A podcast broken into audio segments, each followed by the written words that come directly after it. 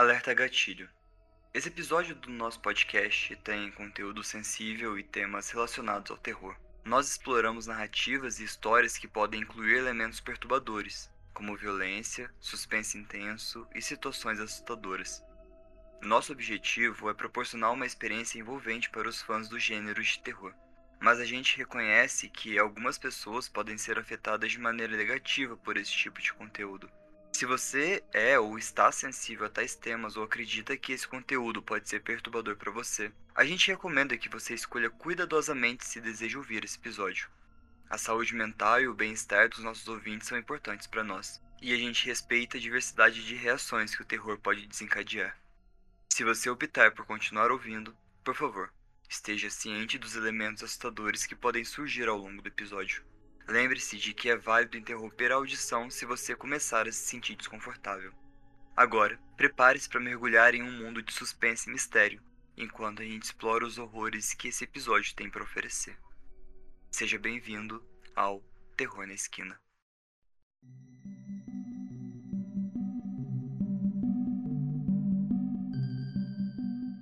Olá, ouvinte! Tá começando mais um episódio do Terror na Esquina. Não, não, não é qualquer episódio, é o centésimo episódio do Terror na Esquina. E pra melhorar ainda mais esse episódio, quem que tá aqui comigo? Sou eu! E voltou! e aí, Mar? Cara, olha, eu ia sugerir pra gente fazer um episódio de retrospectiva, só que eu não curto episódio de retrospectiva e toda vez que alguma série faz isso eu pulo. Então, provavelmente eu pularia esse episódio. Olha, Fê, eu também pulo os episódios de retrospectiva, então ainda bem que você não resolveu fazer, porque acho que eu não ia nem aparecer para gravar, muito menos ouvir. tá, eu acho um porrinho fazer. Mas aí, eu resolvi acatar aquele pedido que você fez no Insta de o pessoal pedir pra eu deixar você gravar um episódio muito gore, muito pesado, e cá estamos a gente vai falar um pouco sobre histórias assustadoras ou casos assustadores da Deep Web e da Dark Web. Porque nada melhor do que as boas e velhas creepypastas envolvendo Deep Web. Quem começou a ler creepypasta lá em 2010, 2006? Acho que eu sou muito ruim com data, gente, mas eu era uma jovem inocente passeando internet, conhecendo os creepypastas.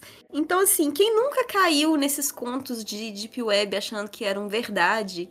Sim, muita coisa. Tipo, na Deep Web tem muita coisa que é verdade. Mas tem muita coisa que é mentira.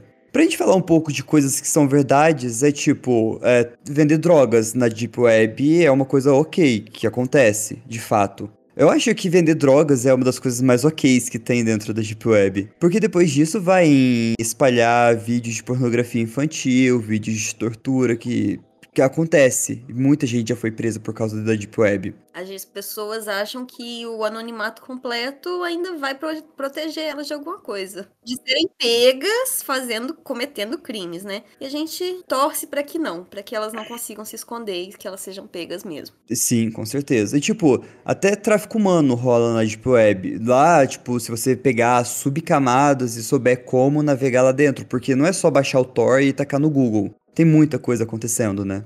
É, não é só isso, você tem que saber onde e como procurar. E não tá fácil de achar na web. Mas você ainda pode achar umas histórias bem interessantes. Que a gente vai contar para vocês.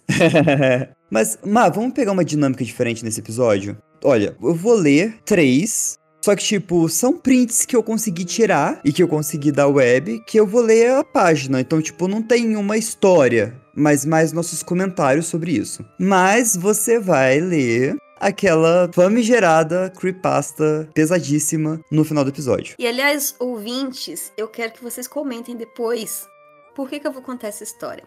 Estava eu bem tranquila, de boa, navegando pela Twitter quando apareceu uma pessoa muito famosa da política brasileira contando essa creepypasta como se fosse uma coisa real. E aí eu lembrei na hora do absurdo que era essa creepypasta e resolvi contar para vocês e eu quero que vocês me digam se eu tô certa, se esse político estava realmente contando essa creepypasta, adaptando uma coisinha ou outra, ou se eu sou doida e só achei muito parecida a história.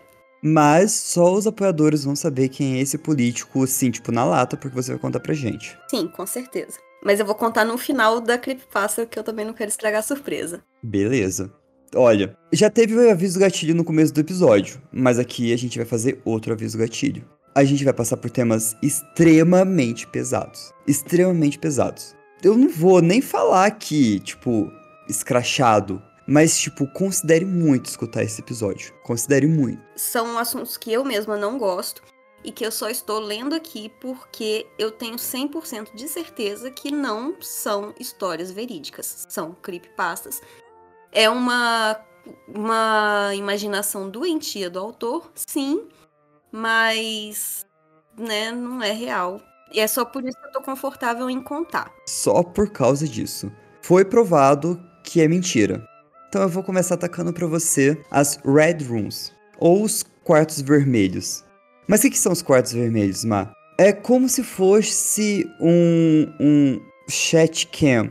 Então, tipo, a pessoa fica fazendo vídeos do outro lado e os telespectadores, os espectadores, eles ficam assistindo, comentando e pessoas podem dar dinheiro para incentivar a fazer coisas. Mas em específico, as Red Rooms são sobre torturas. Eu acho que tem até uma, uma série ou um filme na Netflix que tem um negócio desse. Deixa eu achar o nome aqui. É, eu passei por isso sim, eu passei. Eu passei por ele. Aí, a, a cena de tortura, ela pode acontecer de maneira voluntária ou involuntária, sabe? Você pode dar o seu corpinho para ser torturado, sabe? Mas você pode solicitar é, uma tortura em específico ou você só cai num chat qualquer. E você dá o dinheiro para fazer pedidos. Então, tipo, ah, eu quero que você machuque de tal forma ou abuse de tal forma, manda o dinheiro. E quanto mais dinheiro você dá, mais a sua prioridade e o que você pode pedir. Então, é dessa forma que funciona. E sempre em Bitcoin, que na teoria bitcoins não são rastreáveis, mas são rastreáveis sim. Mas o que acontece com as Red Rooms, Ma? É que é falso, porque, um, a internet iria banir esse tipo de chat room, porque é muito público. Mas o segundo é que o navegador que se usa na Deep Web, que é o Tor, ele não aguenta reproduzir vídeos em 1080p. Então, provavelmente, se alguém fosse reproduzir uma Red Room, cairia a transmissão e não conseguiria finalizar, sabe? Então, realmente não adianta eles tentarem colocar, porque não, não vai rolar, né? Não, não vai. Se, se acontecesse, se acontecer esse tipo de, de chat cam, sabe? Mas, tipo, as Red Rooms em específico não acontecem no Tor. E provavelmente não é transmitido na internet, porque senão seria muito fácil de rastrear. Entendi. Mas mesmo assim, ainda tem umas histórias bem terríveis, né? Sim. É, essa em específico é que não tem história, é só pra gente passar por cima, porque eu achei ela super bizarra. Tem aquele filme, né? O Hostel. Eu acho que é o terceiro filme. Ele fala de chatcam, eu acho, para transmitir torturas. Eu acho que ou para alguém que tá assistindo na hora, mas não lembro se passava na TV. Mas eu lembro que é para assistir a tortura. Achei, ó. Ah, é o filme Luther, O Cair da Noite. Fala sobre Red Rooms. Excelente, é com Idris Elba. Tudo que o Idris Elba faz é bom, gente. Homem maravilhoso. Então eu vou assistir. Fica a dica, hein, pessoal? Fica a dica, gente. Agora a gente vai falar sobre o humanletter.com. Human Letter, numa tradução, é couro humano. E é um site especializado em vendas de couro, de objetos e itens de couro humano. E você pode entrar no site e fazer a sua compra. Olha, esse até que não seria tão estranho, porque, por exemplo, eu vi esses dias um pessoal que preserva a pele tatuada da pessoa, tipo, você vai e morre, aí você tem a tatuagem muito da hora, e você pede para entregarem seu corpo nessa empresa, ela vai tirar sua pele, vai preservar e vai colocar suas tatuagens em quadros ou eu espero que possa, tipo, encapar um livro com elas e fica da hora. Marina, isso é muito bizarro, cara. Não, não é da hora. Eu queria muito que elas fossem preservadas. Um livro encapado com o, o machado que eu tenho na panturrilha ia ficar muito da hora. Eu acho minhas tatuagens lindas e eu gostaria que elas fossem preservadas quando eu morresse, entendeu? Colocadas num quadro e expostas por aí. Ouvintes, o que vocês acham disso? ok, eu, eu concordo que sim, tem tatuagens muito, muito lindas que poderiam ser, sim, preservadas num museu, talvez, mas não num quadro da tua casa. Eu tô doida para saber sobre o Human Leather e que se for verdade eu vou procurar para poder vender. Mas assim, eu quero morrer de causas naturais primeiro, né? Não quero que ninguém a minha pele enquanto eu tô viva, né? O humanletter.com, ele caiu no Reddit o pessoal foi investigar e descobriu que basicamente foi um domínio comprado, aqueles domínios tipo GoDaddy.com e fizeram uma coisa do tipo assim. Mas o que eu vou ler para você não é do humanletter.com, mas do humanletter.com.uk, que é o do Reino Unido. Então a página inicial é assim: o que é o corpo humano?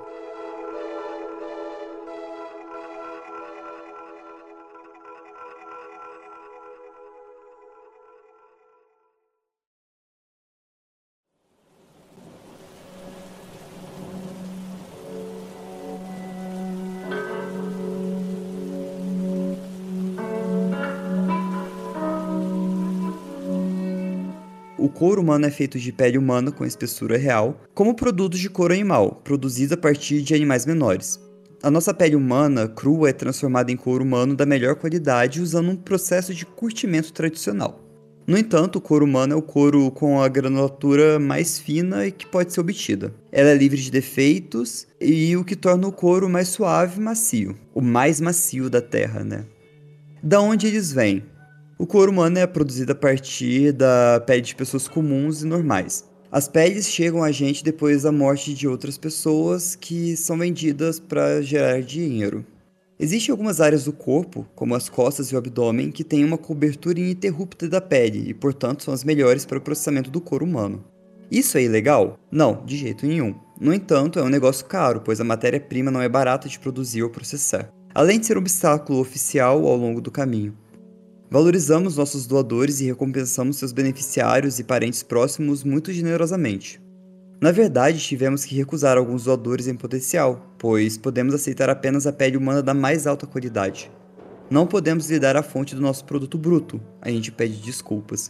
Aqui entra aquela questão, né, de ser legal. Eu não conheço essa parte da legislação em específica para dizer se seria legal ou não. No Brasil é proibido você vender partes humanas. Então a gente não tem venda de órgãos, a gente tem doação de pele, doação de, né?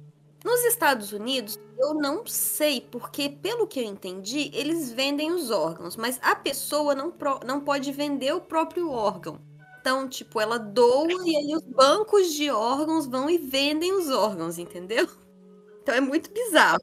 Em alguns países você pode vender seus órgãos. Eu não vou falar quais eu acho que pode, porque eu não sei, eu não quero tomar processo, eu não quero. Mas alguns países permitem você vender seus órgãos sim. Nos Estados Unidos você vende sangue, plasma, sêmen e eu acho que vende óvulo também.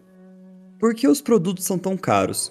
A gente atende uma clientela pequena, mas altamente exigente. Elas estão entre aqueles poucos sortudos que têm tudo que poderia desejar. Nosso suprimento é restrito e preferimos mantê-los assim, pois somos a única empresa do mundo que fabrica esses produtos especiais. Você tem algum produto para demonstração?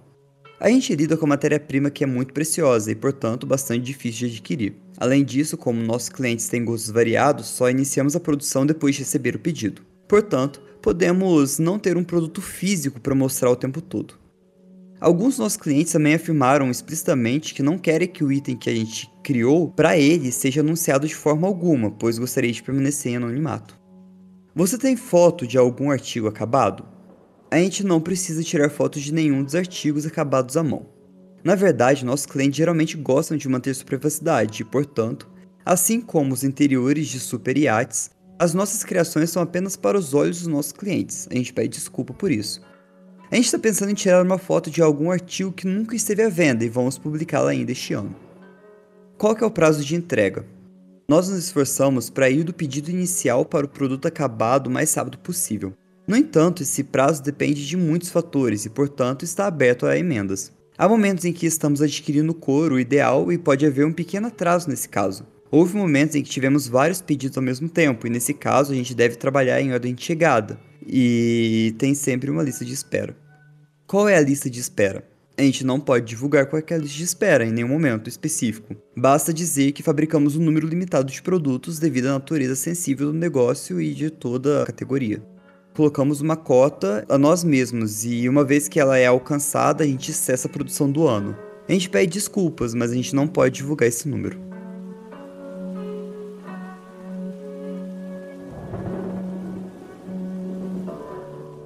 Tá, agora é a página que fala um pouco sobre a humanletter.com mesmo.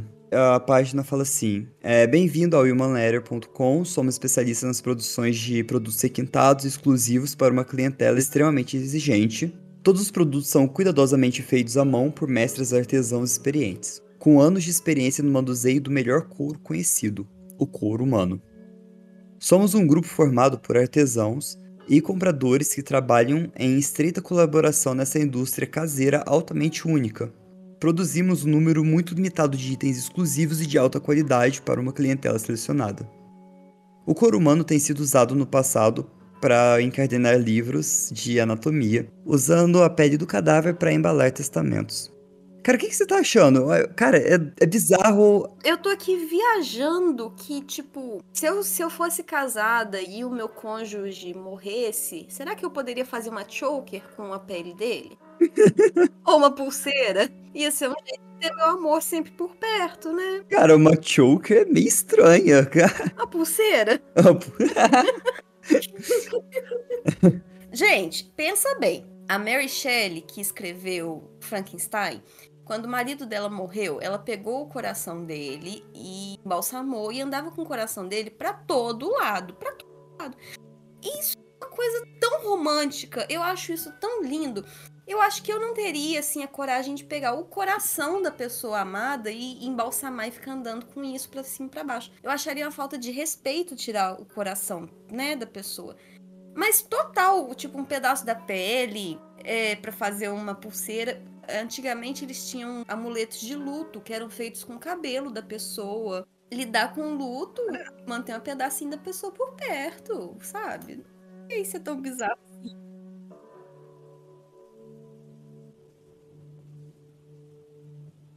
É chocante, mas é romântico.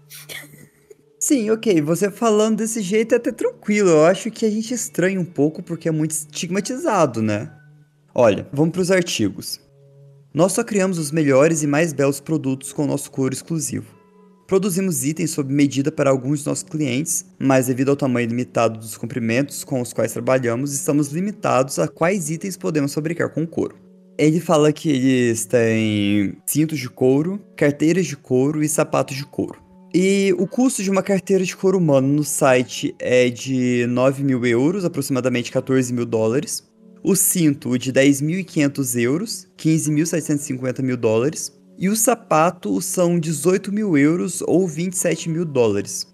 Todos os preços citados acima são o mínimo que eles pedem e que eles já pediram, e são apenas para orientação, mas que o preço ele é gerado individualmente. E ele é pago com Bitcoin.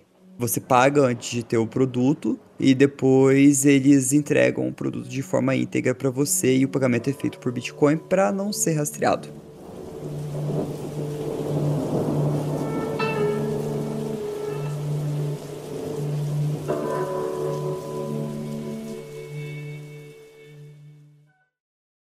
E é isso, o humanleather.com. Preciso dizer que eu achei barato. Já vi cinto de couro de vaca muito mais caro que isso, mas faria. Eu não usaria, mas eu faria. Da sua pele? Não, da minha pele não. Eu não quero tirar minha pele enquanto tô vivo.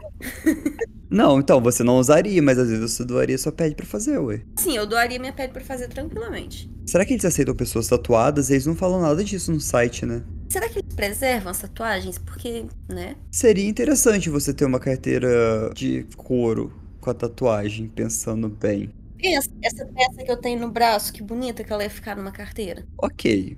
Ainda não me convenceu, mas tudo bem. É praticamente uma carteira da Farm, meu amor. Farm.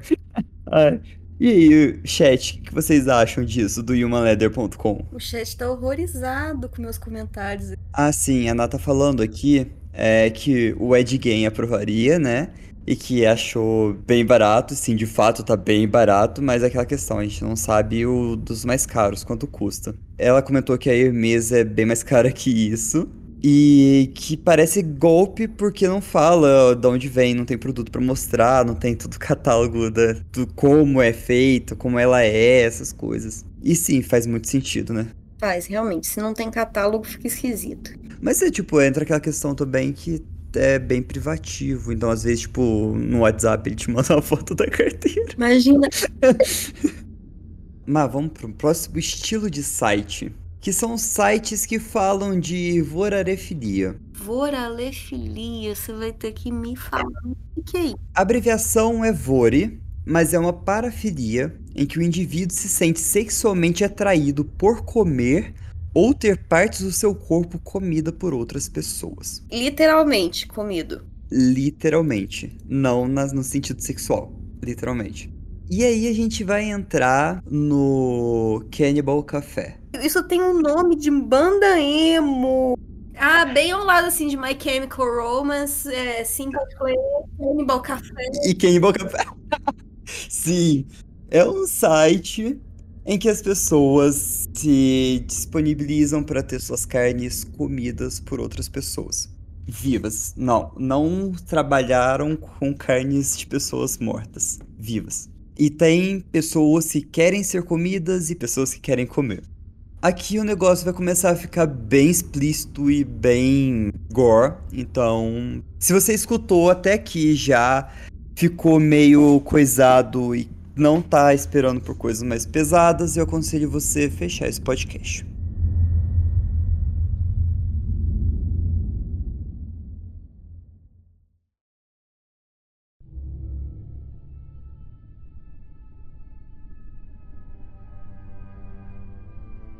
O fórum é dedicado a cobrir uma gama completa de fantasias sexuais. Ah, aqui ele fala tops, mas seria as pessoas que querem comer. Lidam com fantasias envolvendo off-topics, que é coisas de tabus, e qualquer tipo de posts e trends. Não, não é um site para menores de idade. Se você não é maior de idade, é, você tem que sair do fórum. Esse site contém conteúdo adulto projetado para e por adultos. Há discussões e imagens que podem apelar para seus instintos básicos mais depravados e não devem ser vistos por aqueles que não são considerados adultos em sua realidade política e particular. Se você está abaixo da idade e maturidade e não gosta de imagens deste tipo de tópicos, ou não é capaz de separar fantasia artística da realidade, por favor, saia desse site. Clicando nos links abaixo, você vai estar concordando com o site. Aí vai para uma outra página. Agora entra no hashtag SnuffSex, é tipo stuff, coisas de SnuffSex e, e SnuffSex seria tipo, você sabe me dizer, Mar? Conteúdo snuff é o conteúdo que diz que mostra o sofrimento real das pessoas. Normalmente é tortura, conteúdo de tortura e morte. Filmes snuffs nos anos 2000, tipo Máscara da Morte, Faces da Morte, é, se vendiam como conteúdo real, mas hoje em dia a gente já sabe que não, que fora mortes de animais, não havia nada de realidade neles. Ah, deixa eu ler para você essa página que fala um pouco sobre o Cannibal Café, a política do Perro Louco, que eu acho que é o operador de mais alto nível do Cannibal Café. E ele faz algumas postagens ele escreveu assim: é, uma decisão executiva baseada na natureza e nas capacidades do, entre aspas, novo e melhorado Xbot foi tomada. Nós teremos três operadores além de mim, no nível 400 ou superior. Essas pessoas são o Fenestrat, Squeezy Toy e One Other. Todos os operadores de alto nível relatarão a atividade do canal para mim por e-mail diário. Como temos uma ampla gama de fusos horários cobertos de uma maneira que as pessoas estão online 24 horas por dia, 7 dias por semana, via cabo ou conexões diretas T1/3. Isso é o suficiente. Leash e Egg Drop Bot será de nível 300 e atuará como backup para X que estiver no modo Strict Op. Eu falo de coisas bem operacionais aqui. Ninguém além de Lash, Fen, Squeezitoy ou Stealth OP terão níveis tão altos de operação. Todos os outros serão de nível 200 ou menos, então aqui ele vai categorizando o site. Então, quanto maior seu nível, você vai podendo fazer mais postagens. No passado, os operadores de alto nível eram dados às pessoas porque eram amigas pessoais. E quanto mais alto o nível, podia supor que mais perto essa pessoa estava de mim ou de outros OPs, no caso seria o perro louco. Isso funciona mal, tivemos alguns operadores de nível relativamente alto que quase nunca estavam online. Acho que este novo sistema servirá a melhor o canal, então ele fala de como funciona dentro do site.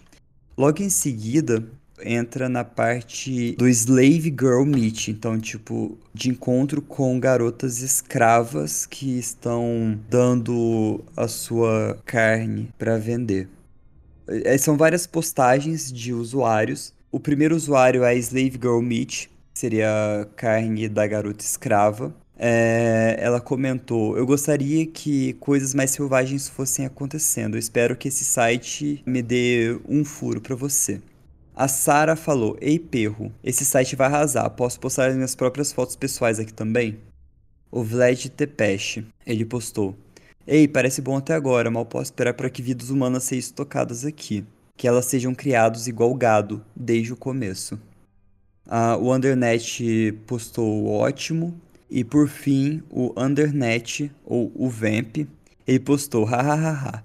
Ok, na verdade eu sou louco, eu queria mais do que um grande trabalho de poser aqui. Você precisa de um lugar para postar a sua arte, me envie um e-mail.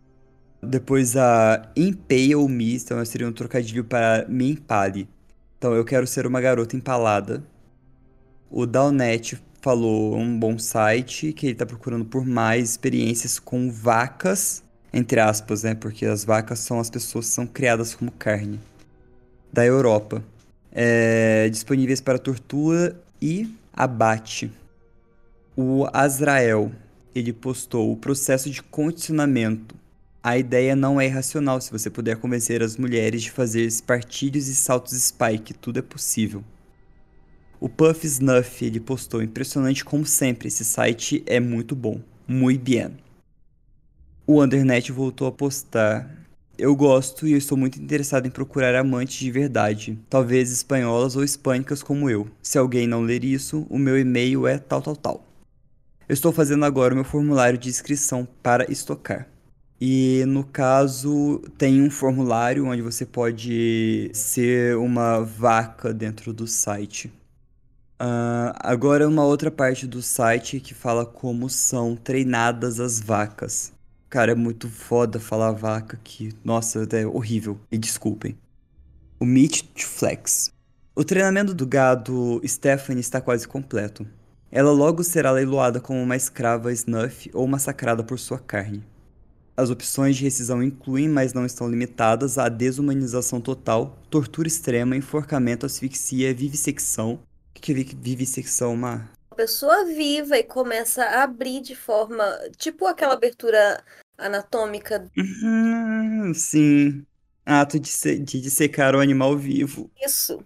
A dissecção com a criatura viva. Ok, abate ao vivo, empalamento e rituais para abate. Os conselheiros de pecuária da LTP recomendaram que ela recebesse um papel de protagonista em um vídeo snuff. Stephanie precisa ser uma protagonista. Sempre disposta a colocar seu dinheiro na boca, o presidente da é, aí colocou a sigla, né? C-I-M-E-F-S-A, o perro louco, aceitou o pedido de gado de sua filha Chelsea. Chelsea Louco está atualmente matriculado no programa de treinamento de pecuária e está sendo treinada por nossos especialistas nos conselheiros de pecuária. Ela espera ter uma curta carreira como atriz de vídeo pornô e eventualmente estrelar seus próprios vídeos e snuffs. Temos certeza de que ela alcançará os altos objetivos que estabeleceu para si mesma. Claro, somos preconceituosos. Então, por favor, escreve e nos diga o que você acha. Ashley acabou de ser doada para um CIMHFSA, outra sigla, em uma base involuntária por seu ex-namorado, Dr. Gong Nossa.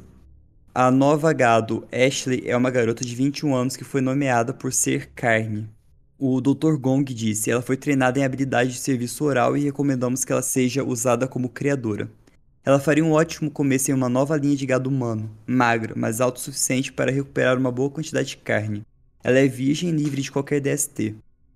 A gado Natália é uma garota gótica bissexual perfurada da Holanda. Ela está em ótimas condições e sua carne é firme, magra e um pouco musculosa. O preço de compra ou locação incluirá o envio para o destino de sua escolha.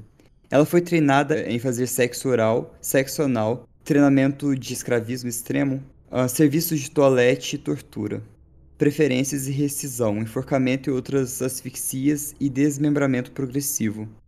Nosso presidente recomenda que ela seja mantida como escrava até atingir a idade de 30 anos e depois é, assada viva. Em live. Assada em live. A Gado Tima exigiu um pouco de treinamento quando se juntou à Associação de Stockmans Feminino Humano da Califórnia e Centro-Oeste.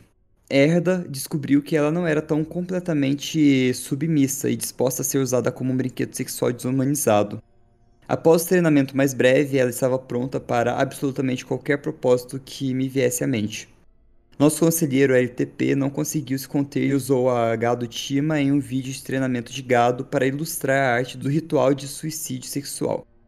Temos um freezer cheio de carne fina e a gado Tina tem vídeos que vídeos snuffs que estará disponível em breve através da nossa página e pedidos online. Essas cowgirls se inscreveram como uma equipe. Tivemos que levá-las todos como parte de um pacote com o nosso contato na Europa Oriental. Tem uma pequena e morena de Marrocos e tem trabalhado como a senhora da virtude negociável até recentemente.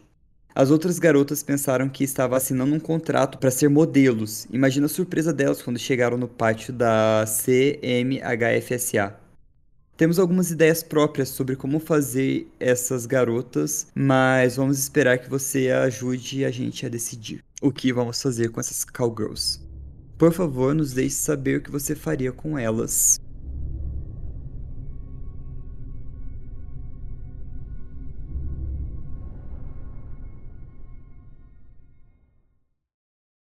Eu disse que eu te contaria uma coisa tão pesada quanto que você vai me contar, Marina. Eu tô passada, essa conseguiu mesmo. Porque, tipo, a princípio parece que vai ser uma coisa só consensual, né? A pessoa entra no site e se oferece em sacrifício, né, para as pessoas.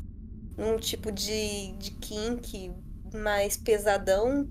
Mas pelo visto tem tráfico humano, tem umas coisas mais mais pesado. Sim. Teve um casal, é, um casal não, é, dois caras que se encontraram online, que eles é, venderam um cara que ser comido vivo. Teve um caso assim na Alemanha, parece, de que um cara se ofereceu para ser comido vivo, o outro foi lá e aceitou e comeu ele. Eu queria lembrar o nome, mas cara, eu não lembro. Esse foi um caso real mesmo, não foi uma creepypasta. Sim, e teve partes do corpo comida realmente. Acho que ele morreu, não morreu? A pessoa que se ofereceu. Morreu, eu acho que ele não aguentou, né? Vou procurar aqui, peraí. A Nata falando que tráfico humano é uma das coisas que ela tem mais horror e eu concordo, eu acho, sei lá, ah, não sei, é indescritível pensar que você pode ter o seu próprio corpo vendido sem o seu consentimento. Aqui. Canibal de Berlim é condenado à prisão perpétua. Um tribunal alemão considerou o professor de 42 anos culpado de assassinar um homem e desmembrar seu corpo para realizar fantasias de canibalismo, entre aspas. O caso ocorreu em 2020 e chocou a Alemanha. Então acho que não é esse caso não, que era mais antigo. É, é um outro que comprou na Deep Web mesmo. Eles se encontraram na Deep Web. Será que foi no Cannibal Café? Pode ter sido. Segundo a acusação, em setembro de 2020, Stefan R. fez contato com a vítima por meio de aplicativo de paquera, antes de atraí-lo para sua casa. Uma vez lá, a vítima foi sedada com GHB antes de sua garganta ser cortada. Então não é esse o caso. Outros casos. Em 2020, evocou memórias de outro episódio de canibalismo. Em 2015, Detlef Gansel, um ex-policial alemão, foi condenado a oito anos e meio de prisão por assassinar um homem que conheceu num site fetichista de canibalismo e esquartejá-lo numa câmara de sadomasoquismo. Gansel, de 58 anos, cortou o corpo em pequenos pedaços numa espécie de abatedouro que construiu em seu porão, antes de enterrá-los em seu jardim. Não havia evidências de que tenha comido qualquer parte da vítima. Em um caso mais célebre, ocorrido em 2001, que chocou a Alemanha, acho que é esse caso aqui, ó, Armin Myers, apelidado de canibal de Rothenburg, foi condenado à prisão perpétua. O técnico de informática castrou um outro homem, aparentemente com consentimento dele, assassinou com uma punhalada no pescoço e comeu sua carne. Os dois haviam se conhecido pela internet. O corpo do engenheiro de Berlim foi cortado em pedaços e congelado para ser consumido aos poucos. Esse mesmo. Esse mesmo. O, o caso foi o canibal de Rotenburg. Mas o, o pior ainda está por vir, porque tudo isso, gente, o Fê contou como uma vingança contra mim, porque eu fiz ele ler uma creepypasta absurda. Mas sabe por que foi mais vingança, Marina? Sabe por quê? Porque eu fui ler, eu fui traduzir palavra por palavra daquele post do Fortran que tá, que não tem como você copiar e colocar no Google Tradutor para fazer uma tradução mais rápida. Então eu traduzi lendo frase por frase dessa bendita creepypasta para você chegar e me mandar uma li um link dela traduzida direto. É uma creepypasta antiquíssima. Eu achei que você sabia que já tem, tipo, traduzido em tudo quanto é canto da internet brasileira. Não, não sabia. Fiquei sabendo agora. Oh, eu quero lembrar vocês que vocês também são responsáveis por eu contar essa creepypasta, porque eu abri votação no Twitter e no Instagram e o sim venceu, entendeu? O que, aliás, eu acho ótimo. e aí, no final, eu quero que vocês me contem onde vocês acham que já ouviram essa creepypasta antes, né? Quem não conhecia, me conta. E mais um aviso gatilho. Mais um aviso gatilho. Mais um aviso gatilho. Saia antes que você fique perturbado. Esse, gente, é específico, vocês provavelmente vão entender pelo nome. Essa creepypasta chama Lolita Slave Toys. Faz referência justamente ao livro Lolita, que para quem não conhece, trata de abuso infantil. E eu tô lembrando aqui, eu só estou contando essa creepypasta porque ela é uma creepypasta. Nada disso aconteceu na vida real. Tudo bem? Sim, tem tortura e abuso infantil a partir de agora.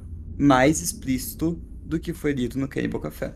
Só tô contando aqui, gente, porque há um tempo atrás circulou uma notícia de uma pessoa importante contando essa história como se fosse uma coisa real. E eu queria trazer para vocês entenderem que nem tudo que a gente lê na internet é verdade. E que todos nós estamos sujeitos a cair nesse papinho, tá bom? Então vamos tomar cuidado. Começando aqui, é uma creepypasta escrita em primeira pessoa, então eu vou contar como se eu fosse o vendedor.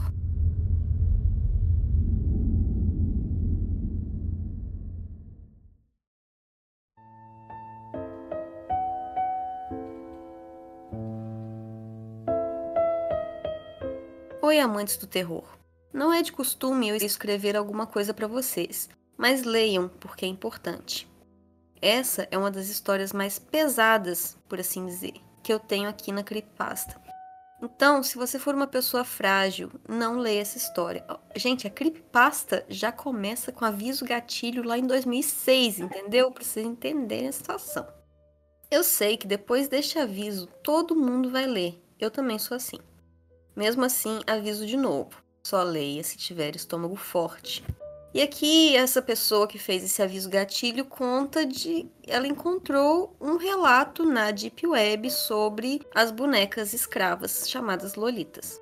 E é uma pessoa que alega ter criado e vender essas bonecas. Eu criei as bonecas escravas Lolita. Caso você esteja se perguntando sobre o que é que eu estou falando, é muito simples. Eu transformo jovens garotas em bonecas sexuais.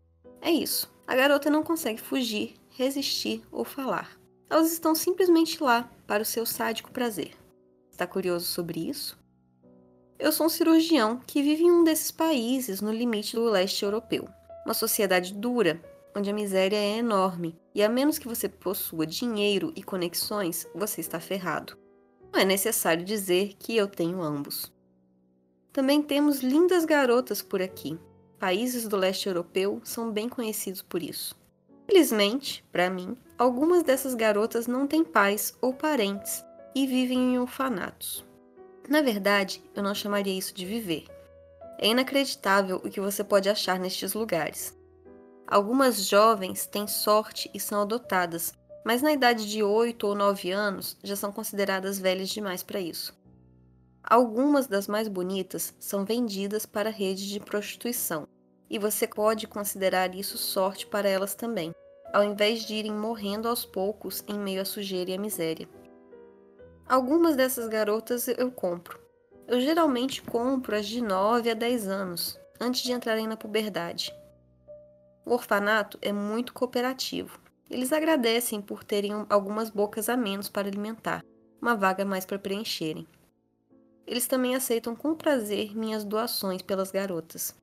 Eles nunca perguntam e eu nunca conto. Eles sabem que eu sou cirurgião e provavelmente pensam que eu faço experimentos com essas garotas ou que vendo seus órgãos. Mas não, eu achei um negócio muito mais rentável. Transformo elas em bonecas sexuais. Você pode encomendar uma boneca sexual Lolita se quiser. Elas não são baratas. Eu cobro entre 30 mil e 40 mil euros por uma boneca. E isso sem os custos de envio. Mas você terá uma boneca escrava sexual que lhe dará prazer por muitos anos. Como ela é uma boneca, mas é uma boneca viva. Deixe-me lhe contar como transformo jovens órfãs em bonecas vivas. Quando acho uma nova e adequada garota, eu peço ao orfanato para entregá-la em minha vila. Ela chegará nua, amarrada e com vendas em seus olhos. Após uma pequena inspeção e uma rápida checagem médica, eu a levo à minha clínica especial dentro da vila. Primeiro, eu limpo minuciosamente. Essas garotas realmente fedem e são sujas. Elas não tomam banho há tempos e são negligenciadas. Quando elas estão finalmente limpas, a boto em uma cama de hospital e dou uma injeção que a fará dormir. Irei criar uma nova identidade para ela e lhe darei um novo nome. Eu não sei o nome verdadeiro das garotas, apenas a idade. Só isso que eu preciso. No orfanato, qualquer dado que possuíram será destruído. Ela nunca existiu. A partir de agora, existirá apenas como uma boneca. Eu mesmo tenho algumas bonecas sexuais Lolita. Dasha, que tem 11 anos de idade está no estágio final de transformação. Tânia, de 12 anos, faz dois anos que a criei e Luda, de 14 anos, que está grávida de 4 meses. Na manhã seguinte é a grande operação. A garota estará dormindo por causa do anestésico da noite passada. Eu aponho uma mesa de operação, administro anestésicos para a operação que está por vir. Se você estava se perguntando por que minha boneca escrava não resistiu ou fugia, é muito simples. Eu amputo suas pernas e braços. Amputo seus braços logo acima dos cotovelos e suas pernas um pouco acima dos joelhos. Fácil, não é? Essa garota nunca fugirá de você. Para a garota é a parte mais pesada da operação e é provavelmente o passo mais arriscado no processo de transformação, mas na maioria das vezes elas sobrevivem. Agora, eu não vou deixar os tocos dos braços e pernas lá irei cravar uma barra de metal de 5 centímetros nos ossos dos braços e das pernas antes de costurar. A outra ponta da barra possui uma rosca onde eu posso colocar uma junta em forma de anel.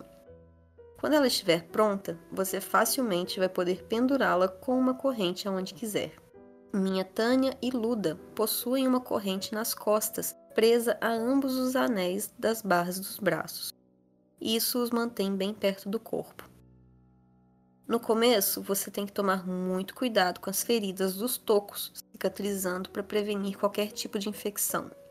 Assim que a ferida estiver completamente curada, colocarei uma cobertura de silicone sobre o toco. A parte de fora do silicone é coberta com veludo branco, fica realmente elegante e tira o aspecto cruel do anel no fim do que sobrou de seus membros. Após alguns meses, quando os braços e pernas estiverem completamente recuperados, você pode forçar mais os anéis. Há um ano, eu comecei a pendurar Tânia e Luda pelos braços e pernas. É uma forma interessante de decoração ter em seu quarto uma lolita nua pendurada do teto. Mas antes disso, tem muito caminho ainda. A operação ainda não está pronta, só com as amputações dos membros. Em seguida, cortarei suas cordas vocais para que elas não possam falar nem mesmo fazer barulho, e removerei os dentes.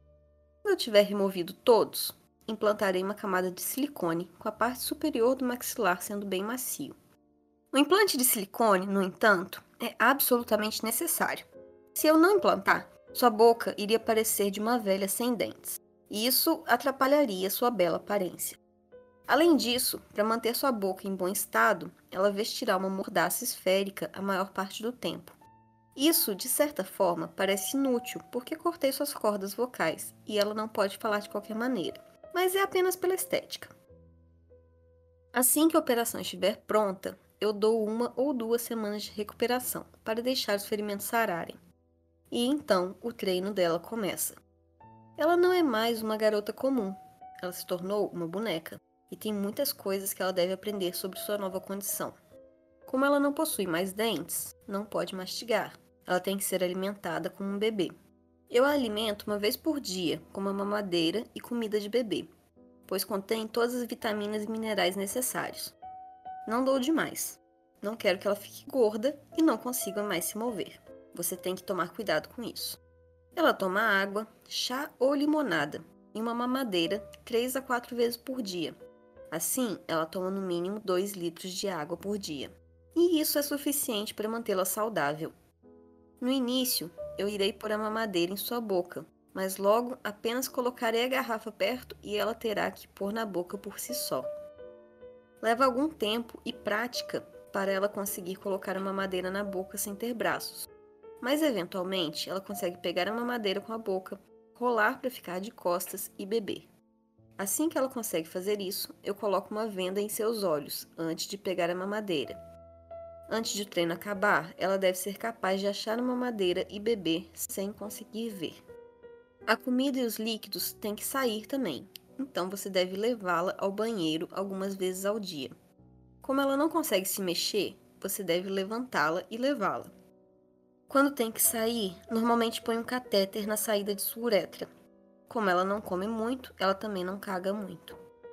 Eu tenho uma câmera gravando, então ela terá que se ver sendo torturada e mais outros vídeos de tortura por pelo menos uma hora por dia. Alguma hora ela não será uma escrava só fisicamente, mas também mentalmente. Somente não resiste mais. Ela se tornou totalmente submissa.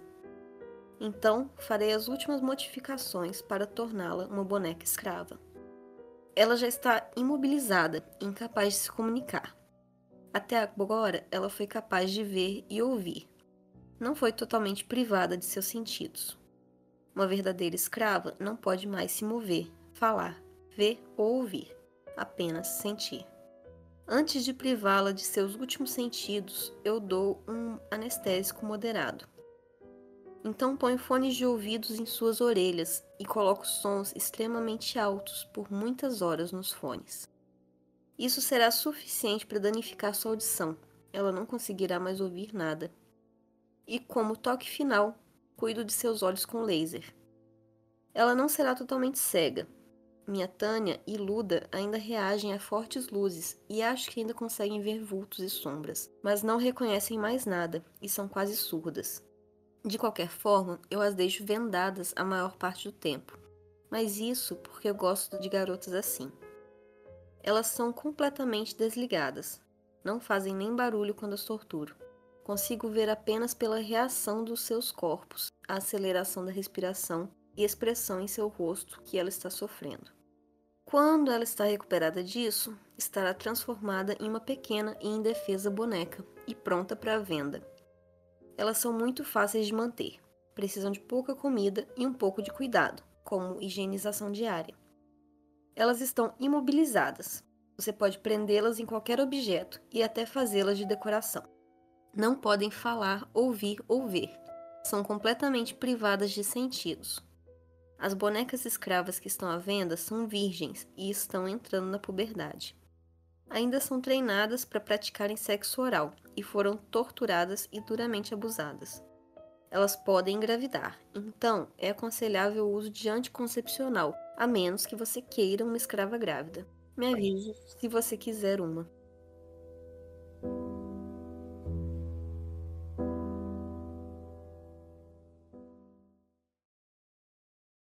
De desculpa, desculpa mesmo, eu não lembrava. Eu não lembrava disso tudo. Puta que pariu, por quê? Por quê, meu Deus? Eu acho que não tem nem o que comentar. Eu acho que eu acho que o único comentário é é fake. É fake. A única coisa que me alivia é saber que isso é fake. Sim, é a única coisa.